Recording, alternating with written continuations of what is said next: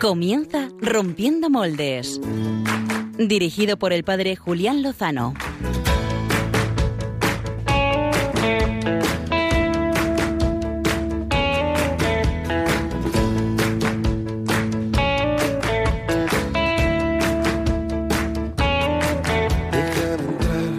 donde estén tus sueños, donde tus anhelos se ponen al sol. Déjame estar donde tantas veces piensas que no puedes, tal vez pueda yo. Déjame que sea yo tu fortaleza, déjame vivir. Muy buenas noches, queridos amigos de Radio María. Eh, muy bienvenidos a una nueva edición de Rompiendo Moldes en este domingo del Buen Pastor. Eh, si se quedan con nosotros, compartimos historias bonitas del Buen Pastor hecho presente en el siglo XXI.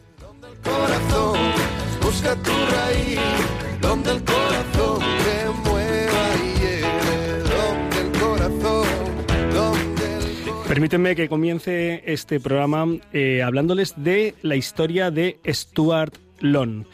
Stuart Long era un joven estadounidense que se dedicaba a boxear. Le encantaba eh, pegarse con la gente y vencer en este mm, rudo deporte. La cuestión es que no era demasiado bueno, tampoco era malísimo y estuvo durante años eh, golpeándose con los eh, rivales y también un poco con la vida, con sus padres que se habían divorciado y le habían educado en un ateísmo práctico tremendo, un gran anticlericalismo, anticristianismo. Eh, no estaba bautizado y había visto cómo el matrimonio de sus padres se había roto. También estaba rota la relación con su padre, en quien no había visto nunca el rostro de la paternidad decidió dar un giro a su vida y dejó, colgó los guantes y se dirigió a la ciudad de Los Ángeles para probar fortuna en Hollywood. Quería ser ahora actor. Seguía siendo un tipo muy egocéntrico que buscaba solo su, su, futuro, sus sueños, sus gustos. Y se le cruzó por el camino una joven muy guapa, muy atractiva, que le encandiló y la siguió, la siguió hasta donde ella se encontraba, que era en la parroquia, porque era una mujer de profunda fe, de orígenes mexicanos, era hispana. Y allí se encontró con Stuart y Stuart la abordó y intentó conquistarla, ante lo cual eh, esta joven catequista le, le fue muy sincera y muy clara nunca tendré una relación con alguien que no quiera recibir el amor de Dios por medio del bautismo. A lo que Stuart respondió, ah, pues muy bien, me bautizaré. Y así lo hizo. Se dispuso para recibir los santos sacramentos de la iniciación cristiana, empezando por el bautismo. Se preparó durante unos meses, gracias a la labor del sacerdote de esa comunidad, también de un seminarista que ejercía su, sus prácticas apostólicas allí. La cuestión es que Stuart tuvo un accidente casi mortal en su motocicleta después de haber tomado alguna copa de más. Tras el accidente, inmediatamente después, eh, tuvo una experiencia personal del amor de Dios manifestado a través de María, de su madre, de nuestra madre. Y eso lo cambió todo, hasta el punto de que Stuart decidió entrar al seminario para hacerse sacerdote. Y esta es el inicio, perdón, de la historia de Stuart Long, que ha sido recogida en una película maravillosa que se llama El milagro del padre Stu y que se estrena precisamente el 13 de mayo, que no es mal día para poder acoger y conocer una historia impresionante de conversión del que era una oveja muy descarriada que se convirtió en, en imagen del buen pastor. Hoy hemos celebrado este Domingo del Buen Pastor, Jornada Mundial de Oración por las Vocaciones, por las vocaciones nativas. Les voy a compartir que yo fui ordenado sacerdote hace 12 años en la fiesta litúrgica del cuarto domingo de Pascua. Eh, un 9 de mayo del año 2010 allí en el Cerro de los Ángeles. Doy muchas gracias a Dios por todo lo que he recibido, por los pastores que me han guiado y por poder ser por instrumento de un amor inconmovible infinito, invencible. ¿Qué ocurre cuando cuando alguien se deja pastorear por el Señor? Pues que ocurren milagros. Los milagros del Padre es tú, el milagro del Padre es tú y tantos y tantos milagros. Ahora cuando venía hacia los estudios centrales de Radio María, aquí en Cuatro Vientos, en el sur de Madrid, hablaba con, una mujer de, mi parroquia que ha estado en un retiro del proyecto Amor Conyugal y durante casi media hora no ha hecho más que decirme, ha sido increíble, ha sido increíble, ha sido increíble. Eh, felizmente casada ha descubierto que el amor de Dios no tiene límites y que la profundidad y la extensión y la altura de, ese amor manifestado en la vocación matrimonial pues es eh, impresionante. Así que nada, sigamos dando gloria a Dios y gracias a Dios por tantos beneficios como nos concede en este tiempo de Pascua, en este mes de mayo, mes de la Virgen, en nuestra vida como cristianos. Ojalá seamos, seamos ovejillas del, del buen pastor y dejemos que Él nos transforme también en pastores unos para con otros. Es un dolor comprobar cómo a veces los cristianos no nos dejamos pastorear por el buen pastor, no escuchamos su voz y no seguimos sus pasos. Eh, esto es lo que está sucediendo, sucede muchas veces, lo comprobamos. Eh, quizá nosotros mismos a veces nos encerramos y no somos capaces de declinar nuestros criterios, nuestras preferencias o nuestros deseos y abrazar la voluntad del Señor. Esto está sucediendo en parte del mundo entre católicos que se dicen eh, favorables al, aborto. Eh, está siendo especialmente tremendo el caso del presidente de los Estados Unidos, Joe, Biden. Eh, vamos a hablar al final del programa con el doctor Jesús Poveda, una de las personas más capacitadas y más entregadas a la causa provida, con quien vamos a hablar de, la cuestión provida en este momento crítico en el que ojalá, Dios quiera, se pueda dar un giro a una sentencia que tiene casi 50 años y que ha permitido decenas de millones de abortos en el mundo. Antes hablaremos con José María Albalat, el responsable de la campaña por tantos eh, de la Conferencia Episcopal Española eh, en relación con la X en la declaración de la renta. un tema grave, importante, que puede que nos hace mucho bien y que conviene conocer suficientemente para poder eh, pues ejercer nuestros derechos y también proponérselos a nuestros eh, conciudadanos. Y antes, ahora inmediatamente tendremos la primera entrevista de portada eh, que abordaremos un tema precioso de evangelización a través del mundo del arte con la presidenta y fundadora de la asociación Nartex, que tal vez hayáis oído hablar de ella y que otros quizá no, pero se lo vamos a descubrir eh, esta noche. Como han podido comprobar, esta noche no, me acompaña Álvaro González, eh, que se encuentra por tierras inglesas. Ya nos dirá qué es lo que está tramando allí en la ciudad de Liverpool, no si, si tiene que ver con la próxima final de la Champions League. Ya nos contará él en el próximo programa. Tenemos con nosotros en el control a Germán García, uy, Javier García, perdóname, Javier. Buenas noches. Buenas noches, padre. ¿Cómo estás? ¿Bien? Bien, bien. Aquí estamos, terminando ya el domingo. Muy bien. Pues nada, simplemente animarles a los oyentes. Esta, esta noche pues no, podré, no podremos seguir la cuenta de Twitter, arroba rompmoldes. Nos pueden dejar sus comentarios, pero no los podremos leer. También pueden escribir, si lo desean, al, al WhatsApp de Radio María o en Facebook, a quien aprovechamos a saludar a la cámara en directo o en YouTube si quieren hacer sus comentarios, pero esta noche no podremos atenderlos. Sí que responderemos, si Dios nos da vida y tiempo, a, los eh, correos electrónicos que nos han enviado desde el último, desde el último programa. Eh, sin más, pues vamos a la entrevista de portada.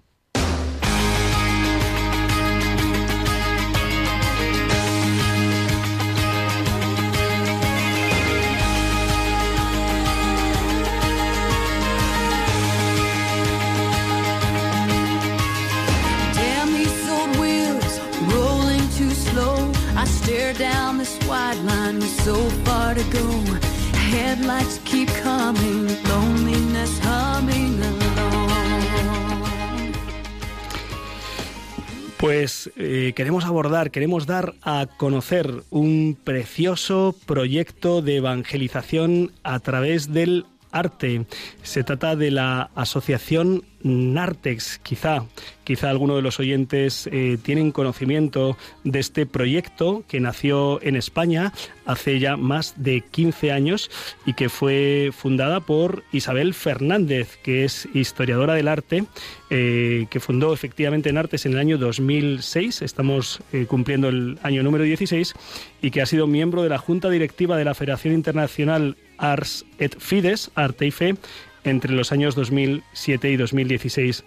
En la actualidad es eh, profesora de arte y es madre, esposa y madre de cinco hijos, lo cual no está nada mal. Muy buenas noches, Isabel. Buenas noches, ¿qué tal? ¿Cómo te encuentras? ¿Bien? Pues bien, muy bien, gracias a Dios. Bueno, pues muchísimas gracias por atendernos a estas horas del domingo, después de un fin de semana que con cinco hijos seguro que ha sido intenso. Sí, sí, ha sido movidito, sí. Muy bien. Eh, para que nuestros oyentes conozcan mm, a través de, tu voz y de tu experiencia, eh, cuéntanos qué es Nartex. Bueno, pues Nartex es una asociación eh, que nace, como bien has dicho tú, allá por el año 2006 de la inquietud de, de, unas cuantas personas que estudiábamos historia del arte en aquella época y, y bueno pues eh, veíamos ¿no? que había un, un fuerte eh, valor evangelizador en todo lo que era el arte y que habitualmente pues se pasaba desapercibido ¿no? y pasaba desapercibido en nuestras clases en las visitas que hacíamos en los viajes etcétera y, de esta inquietud pues eh, empezamos pues a, bueno pues a, trabajar en esta en esta línea al principio de la mano de Arset Fides y de los proyectos de verano supongo que hablaremos eh, que hablaremos luego. Y, y, luego pues eh, atendiendo pues otras muchas iniciativas que nos han ido surgiendo a lo largo de estos años pues como las horas de arte y oración hacemos visitas excursiones bueno pues todo lo que tiene un poco que ver eh, con el verdadero sentido del arte y con darle a, la cultura a nuestra cultura pues todo ese valor también trascendente em, ¿Cuáles son vuestros proyectos centrales, sin hablarnos del de verano, que a continuación contaremos?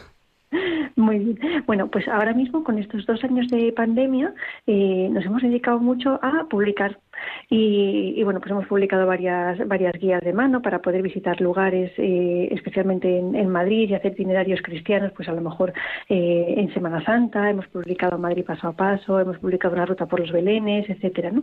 Es un poco el resultado de un trabajo que durante años hemos hecho eh, físicamente, o sea, hemos hecho esas visitas guiadas que ahora gracias a Dios hemos vuelto a retomar.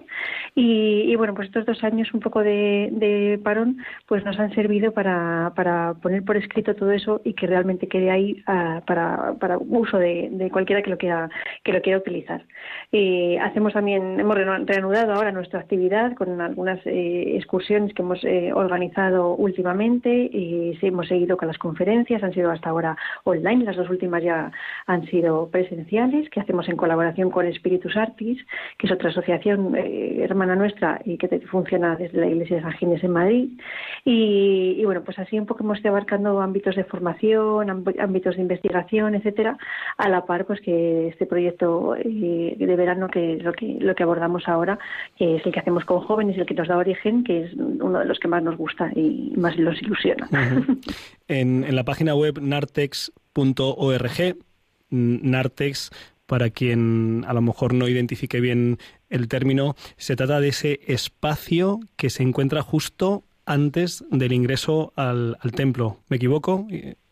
Sí, efectivamente, en las primeras eh, basílicas cristianas había un espacio que estaba entre el atrio y, la, y, el, y en los pies de la nave, que se llamaba el nártex, ¿no? Y permanecían los catecúmenos que todavía no podían entrar dentro de la iglesia, recibiendo la catequesis, eh, mientras que eh, pues se preparaban para, el bautismo y después su posterior ingreso ya en el cuerpo de la nave. Eh, por tanto, estos lugares, que ya prácticamente han desaparecido, estaban profusamente decorados con esa llamada Biblia de los pobres, a través de la cual pues estos catecúmenos menos recibían su catequesis. ¿no? Entonces, esa es la idea del, nombre de, de Nartex que, que, nació un poco de ahí, ¿no? de, todo, de todo ese espacio que se utilizaba para eso, para la catequesis a través del arte.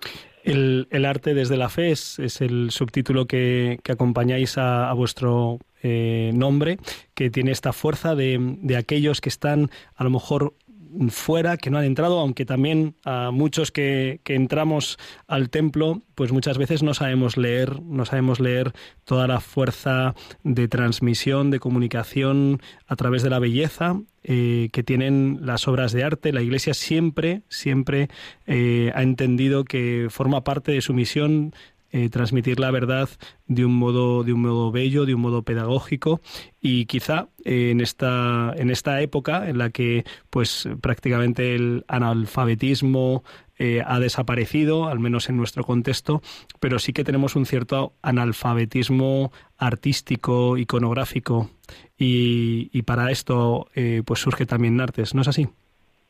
Sí, es curioso que, que, hombre, normalmente para un cristiano pues no se pasa desapercibida la presencia del Señor cuando, cuando visita una iglesia, ¿no? Pero para el, común de los mortales, por desgracia, sí, ¿no? Y, y, sin embargo, o sea, no solamente es que Él habita ahí y está ahí, ¿no? Sino que es que toda una serie de cosas plásticas, visuales, eh, artísticas, incluso constructivas, ¿no? Nos llevan a Él, ¿no? Desentrañar un poco el significado de todas esas cosas, de todos esos recursos que un templo, una iglesia, una imagen, un, cuadro, simplemente, eh, nos ofrece para, para llevar al espectador hasta el Señor, pues es un poco eh, lo que nosotros hacemos ¿no? en todo nuestro abanico de, de, actividades. Eh, yo he tenido la oportunidad de, de disfrutar de varios de, de, los servicios, de los eventos eh, que organizáis. recuerdo pues la, la, oración que pudimos tener en, en mi parroquia, guiada por vosotros, pues mm. con describiendo pues el, el maravilloso cuadro de la exaltación de Santa María Magdalena que tenemos en el templo parroquial allí en Cienpozuelos y es el arte al servicio de la fe, es el arte al servicio de la oración y nos comentabas Isabel que todo esto nace eh, fundamentalmente de un precioso proyecto de verano que también tuve la oportunidad hace ya unos años en París, mm, precisamente en la Catedral de Notre Dame, de recibir vuestros servicios. Cuéntanos en qué consiste este proyecto de verano. Sí, pues estos proyectos eh, nacen allá por los años 60 de la mano de un sacerdote francés que se percató, pues esto que decíamos antes, ¿no? Que los turistas muchas veces entraban y salían del templo y ahí parecía que no había pasado nada. Y empezó a ponerse con sus chicos en la Catedral de Salisbury en Inglaterra a la puerta, pues a ofrecer eh, tours desde la fe a, esa iglesia. ¿no? Entonces esto fue creciendo, se configuró una federación, que es la Federación Aset Fides, y a ella pertenecemos toda una serie de eh, grupos y asociaciones que se dedican a esto durante el año, durante el verano, de distintas maneras. Eh, una de ellas es la Federación ARC, que eh, está dentro de la de, la, Fides, y con ellos hacemos estos proyectos de verano. los proyectos consisten en estancias de dos a cuatro semanas, a cinco, es el más largo, en iglesias y catedrales europeas en las que los voluntarios que participan pues se dedican a ponerse a disposición de los visitantes y hacerles una visita guiada desde la fe. Em, igual que nosotros organizamos los proyectos en España y enviamos los voluntarios a los proyectos que hay en Europa, nuestras asociaciones homónimas europeas hacen lo mismo con nosotros, de tal forma que cada verano en esas iglesias hay un voluntario de cada nacionalidad o de las nacionalidades que se hayan solicitado forman una pequeña comunidad internacional de voluntarios que vive, trabaja y ora junta y esa es la que se pone al servicio de los turistas eh, al principio, bueno, desde eh, las, en las jornadas eh, en las que el templo está abierto a la visita al público. Qué bueno. Y, y, así funcionan nuestros proyectos. ¿Y mm, en qué, en qué lugares realizáis estas, estas visitas, Isabel? Pues eh, tradicionalmente hemos tenido proyectos en Santa María de las Flores, en Florencia, San Marcos de Venecia, Notre Dame de París, en, en, Westminster, en, Londres hubo también muchos años proyectos, San Paul y muchas de las grandes catedrales eh, europeas. Eh, en Francia, que es de donde irradia el proyecto, hay proyectos de verano en muchísimos lugares de las, catedrales más grandes y las menos grandes. Y, bueno, pues este, este año hemos vuelto a después de dos años de, parón, pues hemos vuelto a eh, lanzar la mayor parte de las asociaciones tímidamente, todavía tengo que decir, pero muchos de los proyectos de verano. este año hay muchos destinos en, en Alemania, curiosamente, en Francia, Ámsterdam, eh, en Italia, por desgracia, no tenemos ninguno este año, mm. y en España, gracias a Dios, pues volvemos a, iniciar este año, eh, a retomar algunos de los proyectos que teníamos y a iniciar algunos otros nuevos y sacaremos tres proyectos también.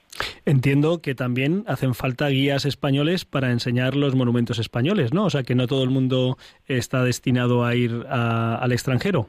Sí, efectivamente, los voluntarios que participan en el proceso de selección también optan a los destinos en, en España.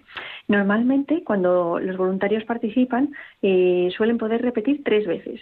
Es un requisito que una de esas veces sea en España, con lo cual muchas veces voluntarios que ya han participado otras veces son los que se quedan en los proyectos en, en España y también es muy útil pues tener un voluntario que ya tiene experiencia para, para capitanear uno de los proyectos que tengamos que tengamos aquí. Vale. A ver, y yo no, no sé si tengo dos semanas de vacaciones, pero bueno, imagínate que, tengo, me apetece un montón el plan, es decir, estar con otros jóvenes, bueno, ya no sé si entro en la categoría de jóvenes, pero eh, estar con un grupo de jóvenes adultos que quieren eh, servir como voluntarios, eh, haciendo estas guías del arte desde la fe. vale, ¿qué, perfil tengo que tener para poder participar en estos proyectos? Pues eh, buscamos siempre jóvenes entre 18 y 30 años. Vaya por Dios, venga. Ya nos hemos pasado, ¿verdad? jóvenes entre 18 y 30 años, muy bien, sigue. Y que tengan eh, una buena formación cristiana, que tengan espíritu apostólico, que practiquen y vivan su fe eh, principalmente, que hablen idiomas y también valoramos positivamente, lógicamente, que, eh, tengan conocimientos eh, pues, eh, de humanidades, ¿no? Bien, gente con una especial inquietud, gente que está estudiando carreras de, esa rama, etcétera, etcétera. Eso también lo valoramos positivamente. Qué bien. Y vale, pues ya yo ya tengo a cinco jóvenes que ya he pensado que, que pueden hacer esto. ¿Qué tienen que hacer? A ver, ¿dónde tienen que dirigirse? ¿Dónde tienen que escribir? Pues tienen que escribir de, presita porque se acaba el proceso el día el plazo de inscripción el día 18 eh, tienen que entrar en la página web de Nartex y cuando vean proyectos de verano pinchar ahí y ahí va a salirles un formulario y toda la información de los proyectos de verano inscribirse a través de ese formulario y después de eso pues eh, pasarán una entrevista personal y luego pues haremos eh, la selección de, voluntarios ya para para finales de bueno, para mediados finales de junio ¿Mm? Qué bien, pues en nartex.org, en el apartado Proyectos de Verano, eh, pone aquí en el subtítulo Hacer hablar a las piedras. ¿eh? Eh, que, que, lo cuente y, qué bonito eh, está el ponerse a servicio de pues del Señor, de la Iglesia, de la evangelización, de ayudar a los hombres y mujeres a que lean, a que puedan entender, a que puedan entrar en esas obras de arte. Yo recuerdo con, mucho agrado eh, pues aquella visita a Notre Dame eh, junto con mis padres eh, pues que, que alguien te, te, hace, te abre, es como, como si encendiera la luz para que puedas descubrir toda la belleza, la grandeza, la historia y, la, y el conocimiento que está encerrado pues en esas, en esas esculturas, en esas pinturas, eh, en, esa arquitectura. Eh, Isabel, tú llevas muchos años mirando, disfrutando del arte cristiano. Cuéntanos cuál ha sido la obra que más te ha conmovido, o por lo menos una obra que a ti te haya hecho eh, tener una experiencia mm, de la belleza de Dios. Pues em, una obra que me ha acompañado durante muchísimo tiempo, porque fue una de las primeras veces en las que yo leí algo y dije, esto es lo que queremos hacer, ¿no? Es del principio, yo creo que lo conocí incluso antes de, de, empezar con Nartex, eh, fue la crucifixión del Tintoretto, que está en Venecia en la escuela de San Rocco. Y, no fue la obra en sí, que es espectacular, porque es una habitación entera ¿no? de, con esa obra, sino un fragmento que leí de un comentario que hacía un profesor que se llama Tomás Alfaro en un libro muy bonito que se llama Al sueño de la razón le hablo despierto. Entonces él hacía eh, un paseo ¿no? por esa obra y iba eh, pues eh, meditando, introduciéndose un poco en los detalles, ¿no? y poco a poco iba trascendiendo pues lo meramente plástico, visual que todos conocemos, Cristo con el buen ladrón, el mal ladrón, a cosas mucho más profundas. ¿no? y, y esto, esta experiencia siempre me ha iluminado, la he utilizado muchas veces en mis clases y, y siempre la, la recuerdo.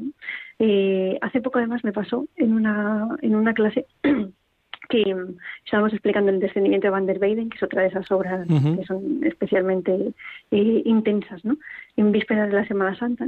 Y después de explicarlo, levanta un alumno la mano y me pregunta, yo pensaba, pues me iba a preguntar por la técnica, la pintura flamenca, bueno, pues algo de lo típico que ellos copian para sus apuntes. Y la pregunta fue, entonces, profe, explícanos cómo Cristo, cuando muere en la cruz, nos salva, ¿no?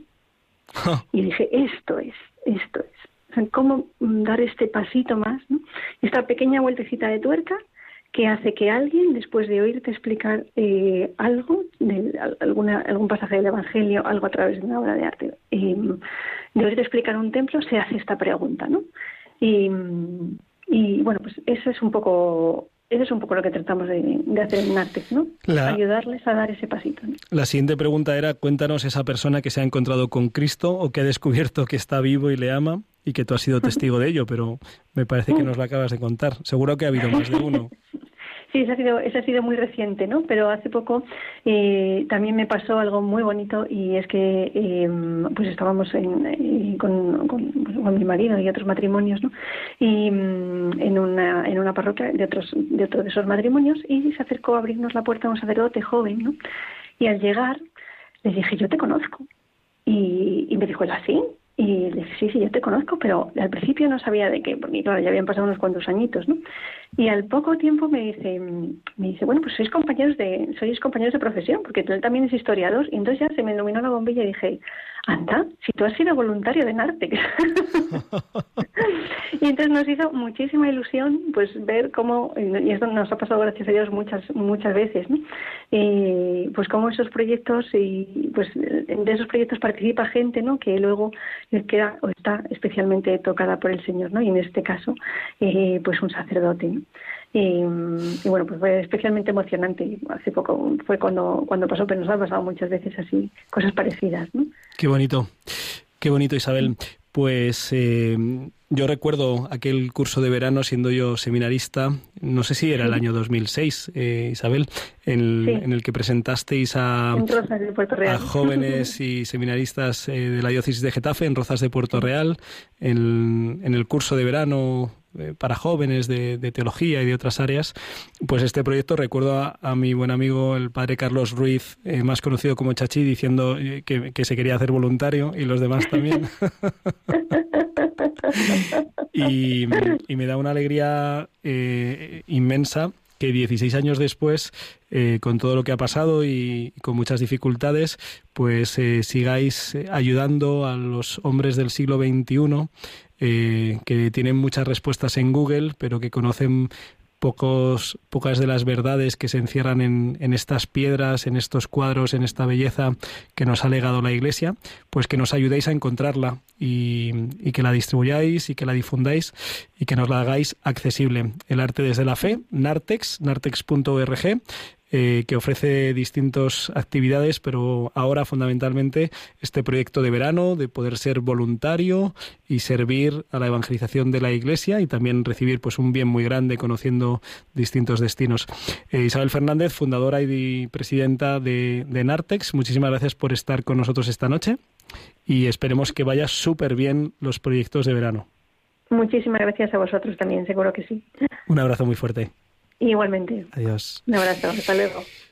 Pues, eh, pues esta es una de las obras de evangelización de las miles y miles y miles que hay en la Iglesia y estamos en una de ellas que es eh, pues nuestra casa Radio María en este mes de mayo que es junto con la campaña de Navidad pues el momento más importante más fuerte en el que entre todos pues eh, apoyamos un poquito ponemos el hombro para sostener los proyectos evangelizadores de esta casa. Así que escuchamos ahora a nuestro director Luis Fernando no a la cuña que Yolanda Gómez nos trae sobre el maratón que comienza mañana.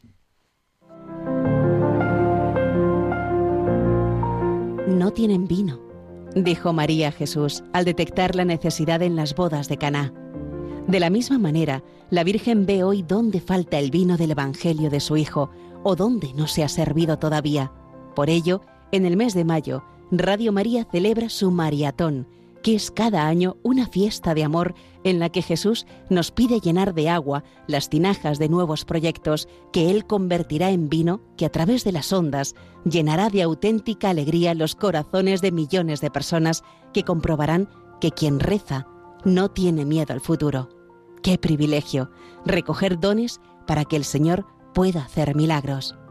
¿Quieres tú también formar parte en esta fiesta? Colabora Puedes hacerlo sin moverte de casa, con una simple llamada al 91 822 8010 o a través de nuestra página web www.radiomaria.es, donde verás los números de cuenta a donde podrás realizar una transferencia bancaria o a través de pasarela de pago con tarjeta. Además, tenemos disponible el método de pago Bizum. Y si quieres que tu donativo desgrabe, no olvides indicar tus datos personales, incluido tu NIF. Recuerda, quien reza no tiene miedo al futuro. Radio María. Quien reza no tiene miedo al futuro y por eso Radio María lleva pues más de 20 años em, lanzándose a la piscina eh, este proyecto que pues hace dos décadas lanzaron algunos hermanos con mucha fe y mucha esperanza y mucha confianza en, el Señor y, en los benefactores. Así que yo agradezco desde aquí pues el apoyo que, tantas personas sencillas eh, pues dais, dais eh, con muchos poquitos y luego quien tiene más pues también aportando con su generosidad.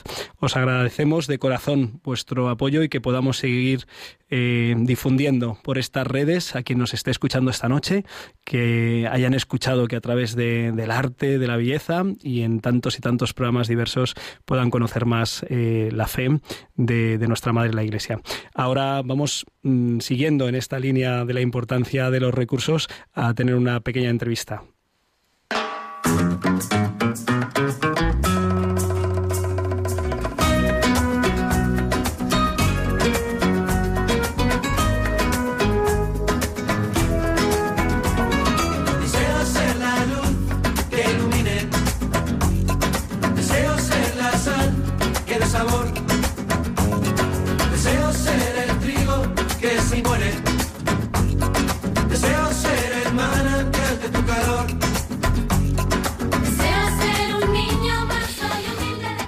Con este ritmo alegre que nos traen los amigos de, de Hakuna, hablamos de, una cuestión muy relevante y, que tiene que ver con la actualidad, que es lo que intentamos abordar en este programa de Rompiendo Moldes y aspectos que también están relacionados con nuestra condición de cristianos. En el fondo, nuestra condición de cristianos tiene que ver todo, porque hombres somos y nada humano nos es ajeno.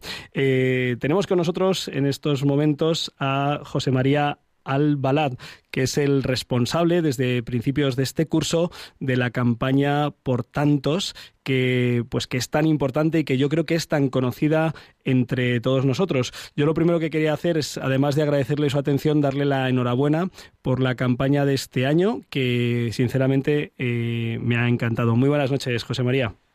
Buenas noches, Julián, y buenas noches a todos los oyentes de Radio María.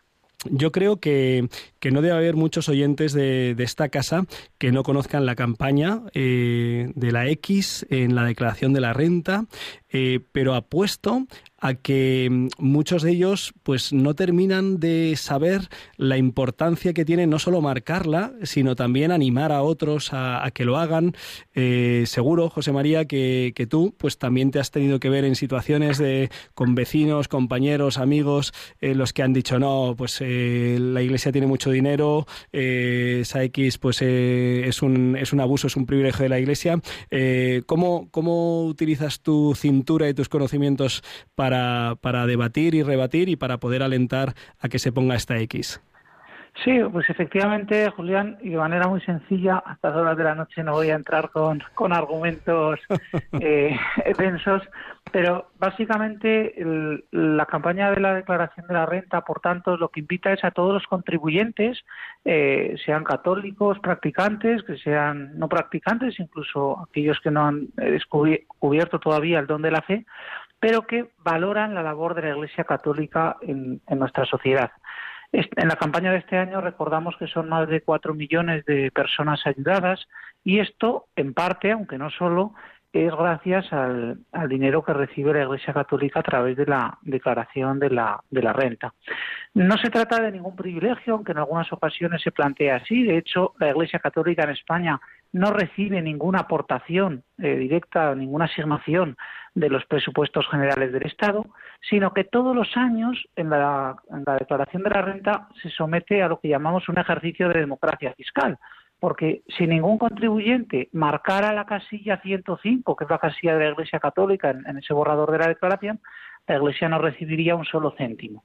Por tanto, eh, los contribuyentes, insisto, al, margen de creencias, tienen la oportunidad de decidir a qué destinan una pequeña parte de sus impuestos, un 0,7%, que si dejan en blanco esa casilla 105 de la Iglesia, pues eh, es el Estado el que decide qué hacer con esa eh, pequeña cantidad gracias al, apoyo incluso masivo, me atrevería a decir, de, los contribuyentes. El año pasado fueron más de 8,5 millones de personas que marcaron esa casilla 105, pues la Iglesia eh, está, eh, bueno, pues consiguiendo sostener su labor. Ahí entra, por supuesto, toda la labor de, de bueno pues del clero de las de las diócesis todo ese acompañamiento humano espiritual de anuncio bueno pues todo lo que son esas eh, esos bueno esa actividad diaria de la iglesia desde el punto de vista celebrativo de evangelización de vivencia de la fe y por supuesto también de esa labor sociocaritativa pues que tan necesaria es hoy en estos momentos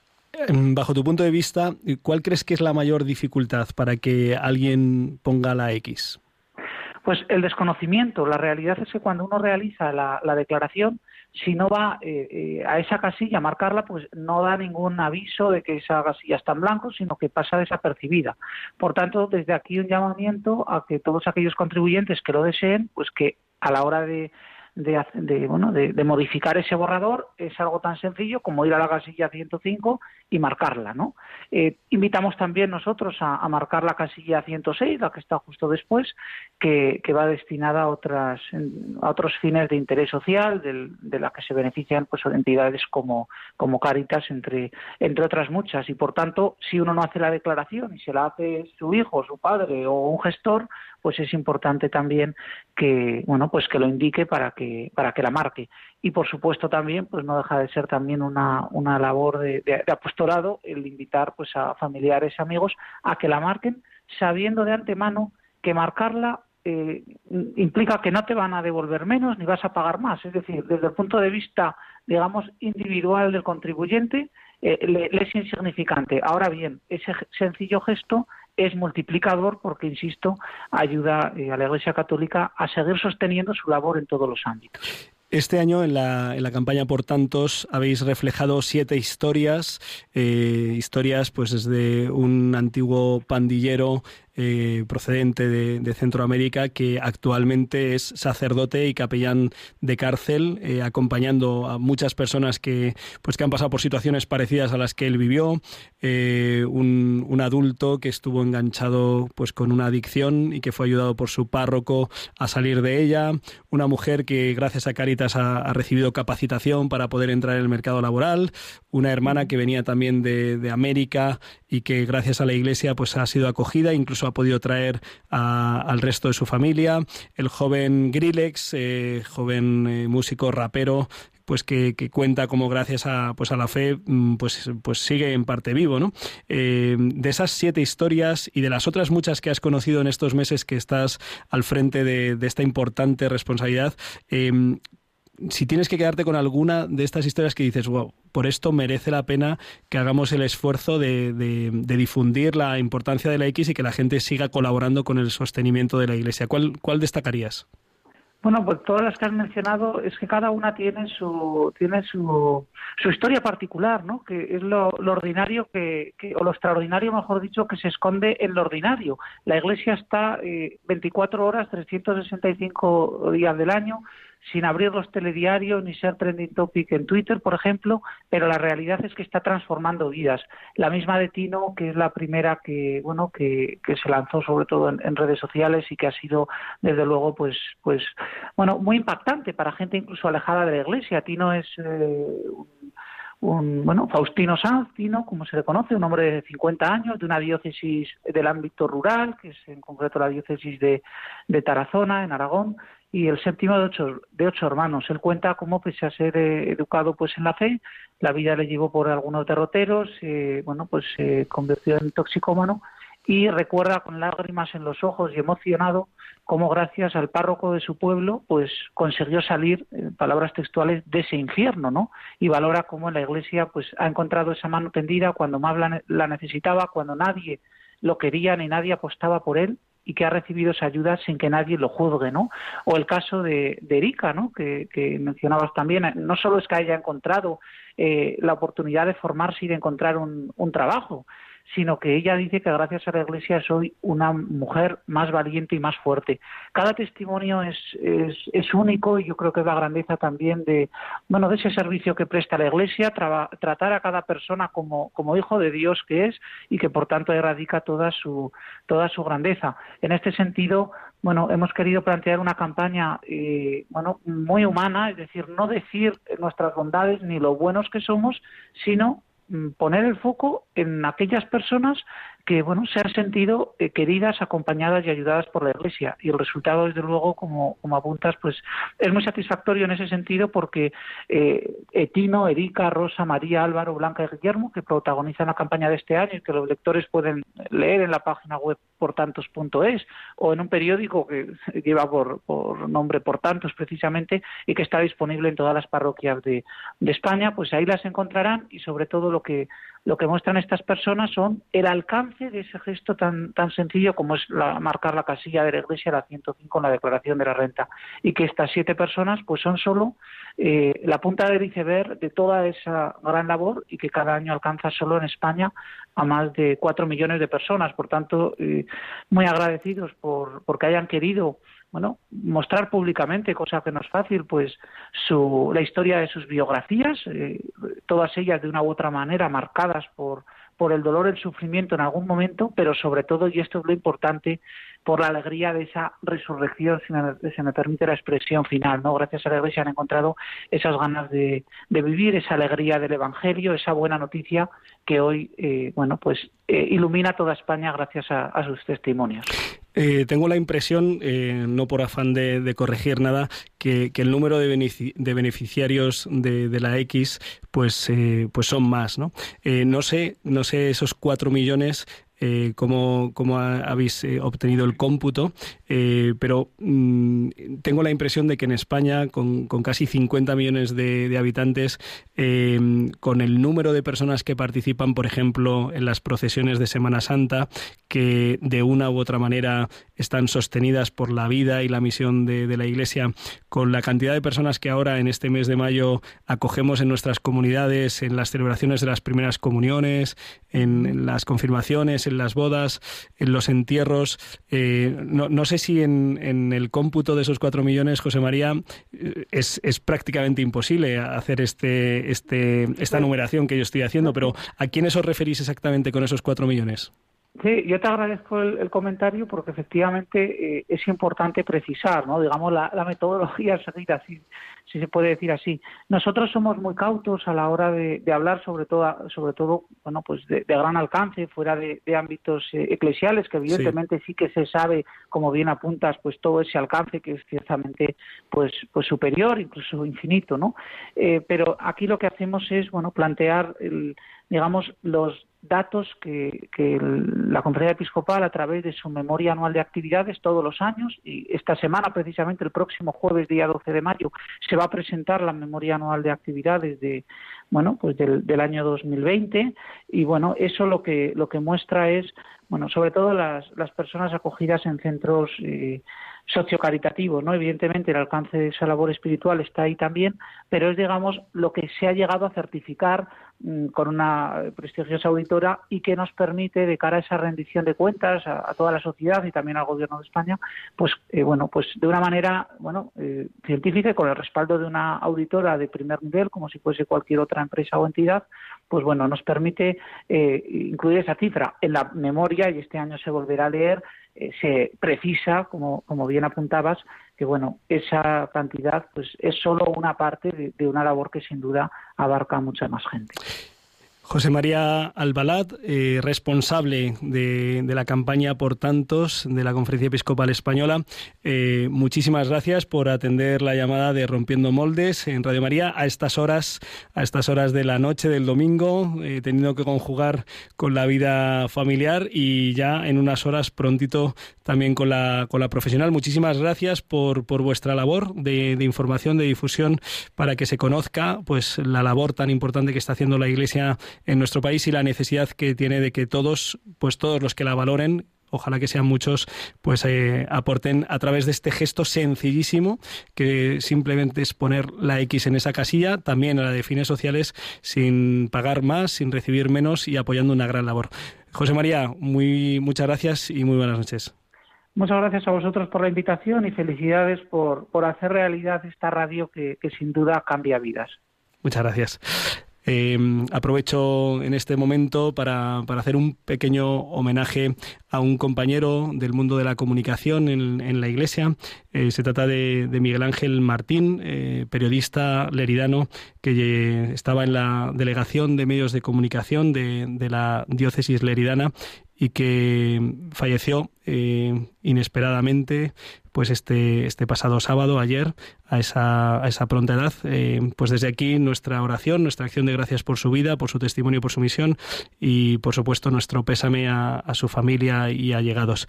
Y mm, vamos a terminar, vamos a terminar nuestro, nuestro programa de Rompiendo Moldes en esta recta final anunciábamos en el, en el editorial de, entrada, pues esta situación compleja de, la lucha por la vida, pero que quizá, quizá estamos en, en los prolegómenos de un cambio importante. Y queremos, queríamos hablar de, de esto con, con, el doctor Jesús Poveda. ¿Cómo presentar a, a, Jesús Poveda? Pues yo diría que es, que es un crack.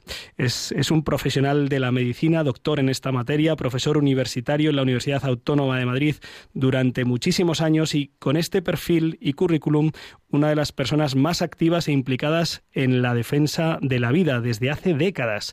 Muchísimas gracias por estar con nosotros y sobre todo por tu labor de despertar conciencias en todos estos años. Muy buenas noches, Jesús.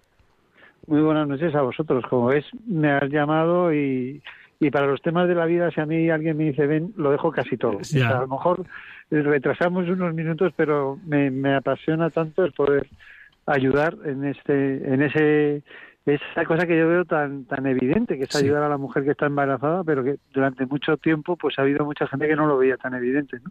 y que y que no sigue viéndolo Jesús qué ocurrió qué ocurrió en tu vida para que para que te metieras en estos asuntos tan políticamente incorrectos que además cada vez lo han sido más bueno eh uno a veces atribuye un mérito que no tiene. O sea, yo puedo decir que yo estudiando medicina me di cuenta y tal.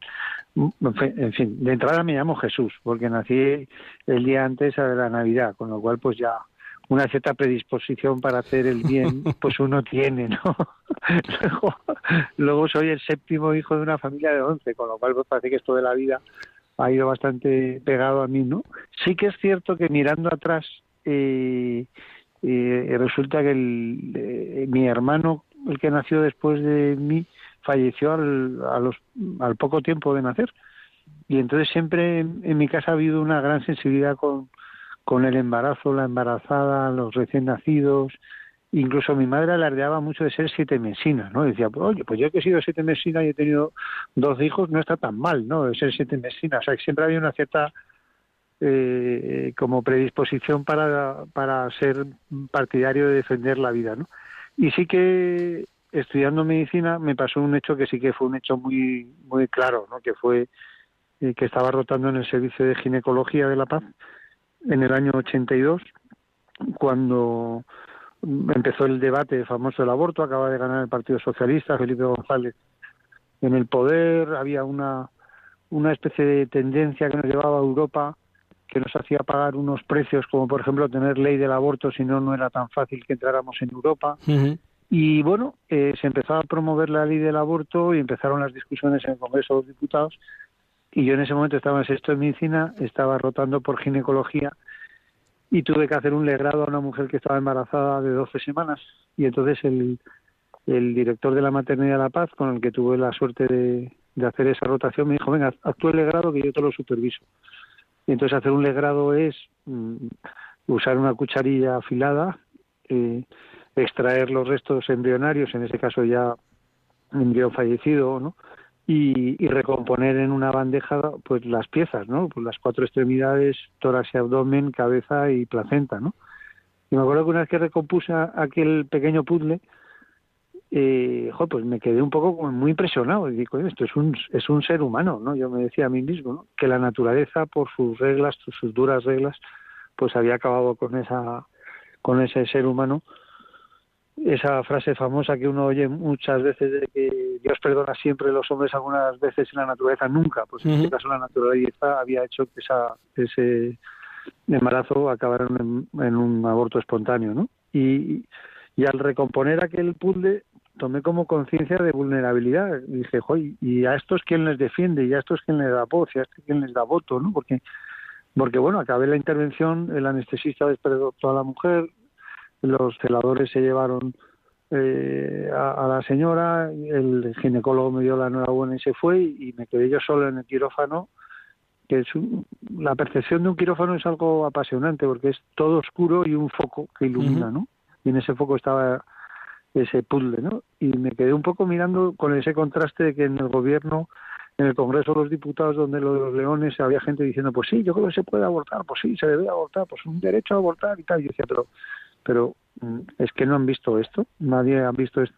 Entonces me propuse, eh, de alguna manera, de esos propósitos que nos saca en la juventud, ¿no? esos propósitos que entienden menos, el dar voz a esos que no tienen voz y el dar voto y de dar manifestación a esos que no, que no se van a manifestar, ¿no? Y entonces me hizo una pregunta que me ha complicado mucho la vida, pero me ha, me ha ayudado también muchas veces, que es que alguien haga algo. Y en ese momento no había ya nadie en el quirófano. Y entonces dije, bueno, pues creo que sea alguien voy a ser yo de momento. Y, y me enganché al, al apasionante mundo de la defensa de la vida, ¿no? Y desde entonces, pues aquí estoy, haciendo pues muchas cosas. Estoy poniendo casas de acogida en marcha, como la de Entrevías, que está en el barrio de Entrevías tenemos una casa de acogida que yo dirijo que se llama Entrevidas, ¿no? Por la que han pasado pues ya centenares de mujeres embarazadas con situaciones muy difíciles. He puesto en marcha iniciativas como la Escuela de Rescate a la Madrileña, que es sencilla y llanamente burlar al destino, ir a la puerta de un establecimiento abortista y, y desde el respeto más absoluto y con la voluntad firme de ayuda, decirle a la mujer qué necesitas para no abortar. Claro, lo primero que pasa es que te miran con cara de asombro y dicen, pero tú quién eres? Y pues yo, soy un médico que da clase en la universidad y me gusta mucho ayudar a las mujeres para que sigan adelante con el embarazo. Y me acuerdo que la primera vez que formé, formulé esta pregunta, a una chica me miró y me dijo, yo es que no quiero abortar, pero soy menor de edad y mi padre me echa de casa, ¿no? Le dije, ah, entonces tú lo que necesitas es una casa de acogida, ¿no? Entonces llamé a, al presidente de la Fundación Madrina, que se llama Conrado, le dije, oye, Conrado, ¿tendrías una casa? Sí, sí, claro, tenemos casas ahí en Plaza Castilla. Entonces me fui con la chica a la Plaza de Castilla y cuando llamé a su padre, diciendo, llamo el nombre de su hija, de cuyo nombre no puedo olvidarme, ¿Sí? y dijo, y dijo, sí, soy su padre. Ha pasado algo, así como muy asustado, ¿no? Sí. Y yo le dije, sí, claro que ha pasado algo. Soy el doctor Poder y llamo para hablar con usted de lo que ha pasado. Pero dígame qué ha pasado, doctor, dígame. Digo, pues se lo voy a decir. Su hija no quería abortar, yo soy médico, trabajo con una fundación que se llama Fundación Madrina y está en una casa de acogida. Ah, pero está bien, está bien. Sí, sí, está bien su hija. Y no le ha pasado nada, ¿no? No le ha pasado nada. Va a seguir adelante con el embarazo. Bueno, dése cuenta, doctor, de, mi mujer y yo pues nos hemos quedado muy preocupadas porque es menor de edad. Yo entiendo su preocupación, pero lo que yo buscar son alternativas, no que la mujer aborte y tal. Vale, vale, pues muchas gracias, doctor. Y ese fue el primer rescate. ¿De cuántos? pues de, más de mil. Madre mía. De más de mil. Pero bueno, también es una cosa que se llama constancia, ¿no? O sea, tú, hace diez años empiezas a hacer rescates, enseñas a la gente a hacer rescates, la gente enseña a más gente a hacer rescates. De hecho, esto se llama Escuela de Rescate a la Madrileña. Entonces yo he enseñado a mucha gente a hacer rescates y la gente hace rescates y se ayuda a mucha gente porque verdaderamente, verdaderamente, muchas mujeres no quieren abortar, pero se ven abocadas al aborto porque no les queda más. Esta chica, por ejemplo, es típico ejemplo de chica que no quiere abortar, pero que su padre, asustado por el embarazo, pues la manda a abortar, ¿no? Pero igual que hemos rescatado a mujeres que, quería, que iban a abortar porque les habían dicho que había malformaciones en el embarazo y al, y al repetir nosotros la ecografía hemos constatado que, no lo, que había era un embarazo gemelar. No, no, era un embarazo gemelar. Sí. Y entonces en la, en la datos no solo hacen el mal, que es abortar, sino que además hacen mal el mal, que es engañando a la gente para que aborte. Jesús, eh, ¿qué, qué, impresión tiene, qué, qué, opinión tienes ante lo que está sucediendo en Estados Unidos, ante estas manifestaciones Pues- de un, de un eh, personaje público que se declara católico y que está promoviendo el aborto? Bueno, que demenciados ha habido siempre en la historia de la humanidad. Yo, Biden, para las personas que sabemos algo de medicina, sabemos que es una persona que se está demenciando. porque no hay. Primero porque empieza a dar la mano a gente que no está en el discurso, imagen que se ha repetido, eh, porque se cae subiendo las escaleras de los aviones, porque tiene un deterioro importante que le hace a veces repetir la misma frase varias veces en un discurso. Y eso se llama deterioro cognitivo. Todos los que nos dedicamos a la psicología, a la psiquiatría, lo sabemos bien. Y luego además es un hombre que me parece que uno de los precios que ha tenido que pagar para llegar a ser presidente es defender el aborto. O sea, a mí me, gusta mucho la política, pero la estudio desde el punto de vista de la psicología y la psiquiatría. Y entonces entiendo que hay gente que lo que quieren es el poder. Entonces yo quiero el poder, quiero ser presidente de Estados Unidos. Entonces una serie de organismos y de organizaciones le dicen, lo puedes conseguir si pagas este precio. Y un precio es defender el aborto. Y él quiere ser presidente y defender el aborto. Que si además va de católico también va a coger más votos, pues voy de católico. Y si además de ser un, un hombre que va de pobre hombre porque un hijo suyo se murió en un accidente, pues vives también del accidente de tu hijo. O sea, entonces yo creo que en el fondo es una persona que le falta mucha congruencia entre la fe que vive y las cosas que, que hace. Yo creo que la, la congruencia es algo muy importante en la fe, ¿no? Decía Juan Pablo II que una fe sin obras es una fe inmadura, ¿no? Pues una fe con obras desconcertantes es una fe desconcertante. Pues... Entonces a mí lo, de Joe Biden me parece un problema médico por un lado y un problema de haber pactado con fuerzas para ser presidente y pagar lo que tiene que pagar. ¿no?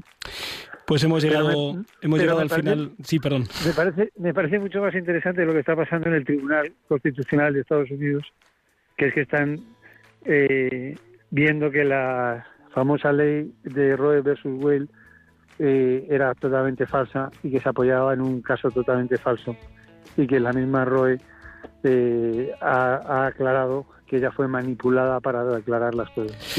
Pues esperemos que, pueda ser revocada. Estamos a las puertas, lo, vamos a encomendar, por supuesto. Eh, muchísimas gracias, eh, doctor Jesús Poveda, por atender nuestra llamada, que además el contacto ha sido esta misma tarde y efectivamente mm, has, dejado casi todo todo para poder atendernos. Dios, Dios te pague la entrega y la lucha, que nos alienta a todos te pido oración, que es tu especialidad, y oración a la gente que nos está escuchando y, encantado de la vida y de vivir y de ayudar a vivir. Cuenta con ello. Un abrazo muy fuerte, Jesús. Pues hemos llegado hasta el final. Muchas gracias Javier Pérez por llevar eh, las líneas, el guion y también el, timón de este programa. Gracias a la Virgen por permitirnos compartir estos 50 y casi 8 minutos. Nos hemos excedido y mm, si Dios quiere nos vemos dentro de dos semanas y recuerden que con el Señor seguro lo mejor está por llegar. Tus desengaños para repararlos y ser tu motor, déjame estar han escuchado Rompiendo Moldes con el padre Julián Lozano. De tu confianza brota la esperanza